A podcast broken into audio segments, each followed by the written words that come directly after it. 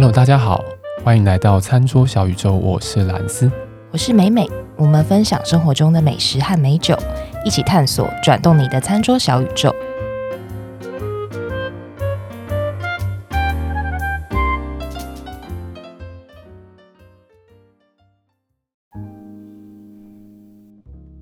等一下，美美，你为什么这么高兴？因为到了我最期待的时间。观众朋友，我我我想先讲一下这一集哦，其实就是一个算是一个小串场，就是我每一周都会介绍我们最近喝过的酒。对，然后因为我们非常实在，所以我们边介绍，我们就会边喝它。对，你以为我们就是纸上谈兵吗？我面前现在就有这支酒，我们会在这个短片里面呢讲一下我们对这支酒的看法，以及为什么我们推荐这支酒。对啊，这是一个非常实际的节目，然后。呃，这支酒呢，我们并不会去找那种很深色难懂、你没有办法找到的酒，我们绝对都是找那种你在身边，你就可以很容易能够取得。你可能在量饭店啊，或甚至有些在超市啊，你可能就买得到酒。我们以后我跟兰子我们会轮流啦。那我今天先由我来介绍。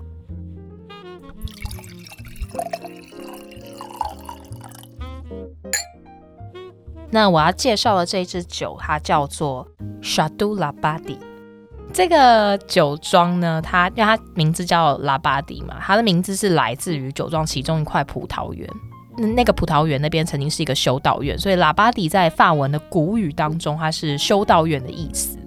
我为什么要介绍这支酒？因为我们不讲它很多很深色，比如说它的呃历史啊，或者是它的呃酒庄的故事。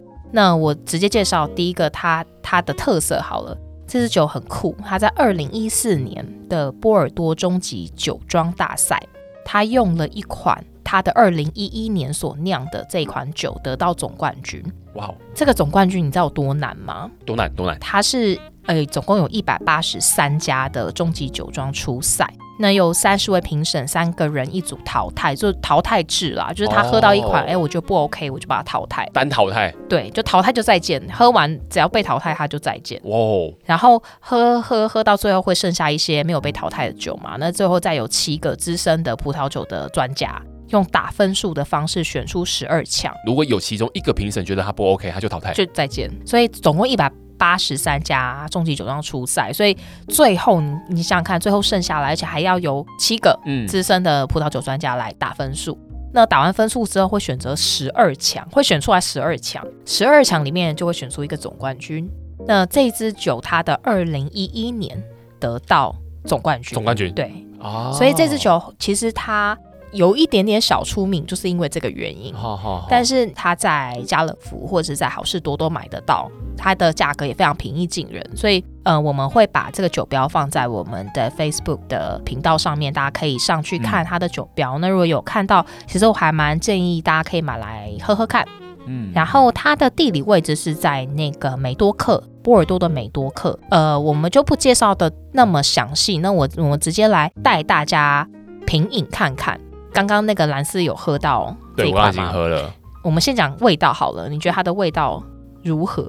我觉得它它的味道就是有一种黑加仑的味道，哎，大家可能不知道黑加仑是什么东西，就是我们常在吃那个黑加一软糖啊，对对对，对，它虽然黑加仑有点甜啊，嗯、但就是类似这种比较有浓色，对，然后比较浓厚的莓果气息的这种，对，这种感觉，大家可以联想一下，可能如果大家对黑加仑不是很熟悉的话，可以想一下那个软糖的感觉，对。哦，我先讲一下它的品种好了，它比较特别，它是三个葡萄品种所酿出来的。三个？对，三个，一个是那个 Merlot，Merlot 是六十三 percent，然后跟那个 Cabernet Sauvignon 就是卡本内苏维翁，它的比例是三十三 percent，然后跟一个叫 Cabernet Franc 是四 percent。那其实它简单的来讲啦，呃，三个品种它的分别的特色，我们会放在那个 Facebook 频道。嗯那我想跟大家聊的是说，因为它是三个品种混酿，我想问说，兰斯，你觉得它为什么要混酿？或者说有些酒啊，其实我就一个品种就好，我干嘛要搞那么麻烦，弄那么多品种？感觉混酿就是要追求一种平衡，追求一种你有我没有，就像为什么你要男朋友跟女朋友一样？哎呦，怎么这么专业啊？哎呀，怎么这么专业啊？我以为你会讲一些，然后我可以吐槽你，结果没想到一讲就想到正确答案。我不知道该怎么吐槽你。可是可能我刚刚喝多了吧？太太专业。因为对啊，因为混酿其实每个葡萄品种它都有各自的强项嘛。就比如说那个卡本内苏维翁，它比较呃有比较它的特色就是它单宁比较明显。对。比如说像那么 low，它就比较甜美，所以大家又各自取它的优点，所以整个酿起来就会哎、欸，好像非常的均衡。对，我们之前有讲过说单宁就是那种刮舌感，或是你含那个红茶包的那种感觉嘛，涩涩的感觉。对，嗯，对，所以这支酒我觉得它因为三个品种混酿的关系，所以其实它整体喝起来非常的均衡平衡。我自己是除了黑色莓果黑加仑之外，我喝到一些，比如说像加州蜜梨，就是黑色皮。的那种水果，然后咬开来里面是那个肉是黄色的那种蜜，哦、那种李子，加州李子，然后还有比如像乌梅啊，我还觉得还有一点红茶的味道，红茶的味道，然后跟甘草，然后还有一个我觉得也比较特别，就是湿的树叶。哇，湿的树叶这个真有点难理解，不过红茶我觉得我可以理解成就是它的单宁比较高，对。对，是这样子吗？我觉得它有些单宁，但是我我自己是觉得啦，那个听众朋友可以买来喝喝看。我自己是觉得它的单宁是在波尔多里面还算温柔的，温柔的丹宁。对，还有一个是说，因为他那时候我们刚刚讲过，说他得到总冠军嘛。我后来那个跟几个朋友在讨论，嗯、就想说，哎，因为这支酒它的单宁相对其他波尔多稍微低一点，然后酸度又再高一点点，所以可能很多评审在那你这样一整天这样喝喝下来。哦，对，然后再喝到它，会觉得哎，酸度又蛮漂亮的，然后它的酒体又算是中间偏轻一点点，可能会有一种惊艳的感觉。嗯、所以我我自己是觉得它算是呃入门波尔多入门。假设听众朋友没有特别喝过波尔多，然后想要尝试看看，我觉得还蛮推荐大家可以呃先从这一支来着手。哦，好啊，那我们这支的话，它有我们会讲到大餐，对不对？啊，对。它其实这个酒的那个酒标背面，它其实就有提到说，它其实可以搭肉类，比如说包含牛肉、嗯、鸭肉、羊肉，但它它是没有提到鸡肉啦。对。那我自己刚刚喝了，因为我们不是边边录边喝嘛。对啊，对啊。刚喝的是觉得说，哎，对，它确实它的酒体。相较鸡肉比起来，鸡肉还是比较轻了一点，就它的、哦、它的整体的肉味没有那么明显，嗯，所以可能搭鸡肉可能会压过去，还是要一些比较有肉味的禽类，我觉得会比较适合。刚刚喝的这支酒啊，我马上联想到了一个东西，我好想要吃汉堡排啊！真的，那种富有油脂，然后跟肉的那种我们所谓的脂味，就鲜味，肉的鲜味的这种感觉，哇！我刚刚就是我觉得这支酒是一个非常好搭餐的。对，我不知道是不是能够有点去回应到刚刚刚刚美美讲的这个肉类啊，红肉类这种比较重口味的肉类这样子。我觉得可以诶，呃，因为这支酒它还是有一些单宁嘛，所以它单宁是比较细致一点，但是还是有，所以我觉得。呃，这支酒它后面背标写这样是有它的道理。那它其实除了肉类之外，它还写了一个很有趣的东西，是巧克力。哦，我现在正在看这个酒标，对，它是巧克力耶。对，所以我我买了两款，就是巧克力。我们现在就边吃边喝嘛，就是一款比较呃有一些牛奶味道，稍微甜度比较高一点的巧克力，跟一款是七十 percent 的巧克力，稍微苦一点点的。嗯，那我刚试了之后会觉得说，呃，比较甜一点点的那一支，其实跟我我们现在介绍这个 Château Labadie 是比较搭的，因为它其实把一些可能大部分的人或是刚接触酒的人会比较没有办法接受的单宁给拉掉，或是会让它单宁感降低，所以让它整个酒其实喝起来是很顺顺的，然后很舒服、很温和。我觉得这边好像有一个搭配的一个很基本逻辑，就是说，当这支酒像我们刚刚讲，它的单宁可能会感觉比较明显嘛，虽然它是柔和的。但它有一个所谓的涩味，所以这个时候我们就要用一个相对好像对我们人类来讲是比较正面的这样，比如说甜味，对，或者是这种油脂的这种滑顺的感觉的这种味道来做综合这样子。对对，这一款酒它上面还有一个，大家如果去那个家乐福、好市多看到的话，会发现上面有一个小贴纸。那它小贴纸上面是那个 CB 的缩写，可能会贴在酒标的正面或者是背面。好，我要再来，我要再请 Google 小姐帮我念一下，它这个 CB 的整个念法是波尔多的梅多克，它的一个终极酒庄联盟。那它的名字的念法是这样。Très bourgeois。好，谢谢那个 Google 小姐。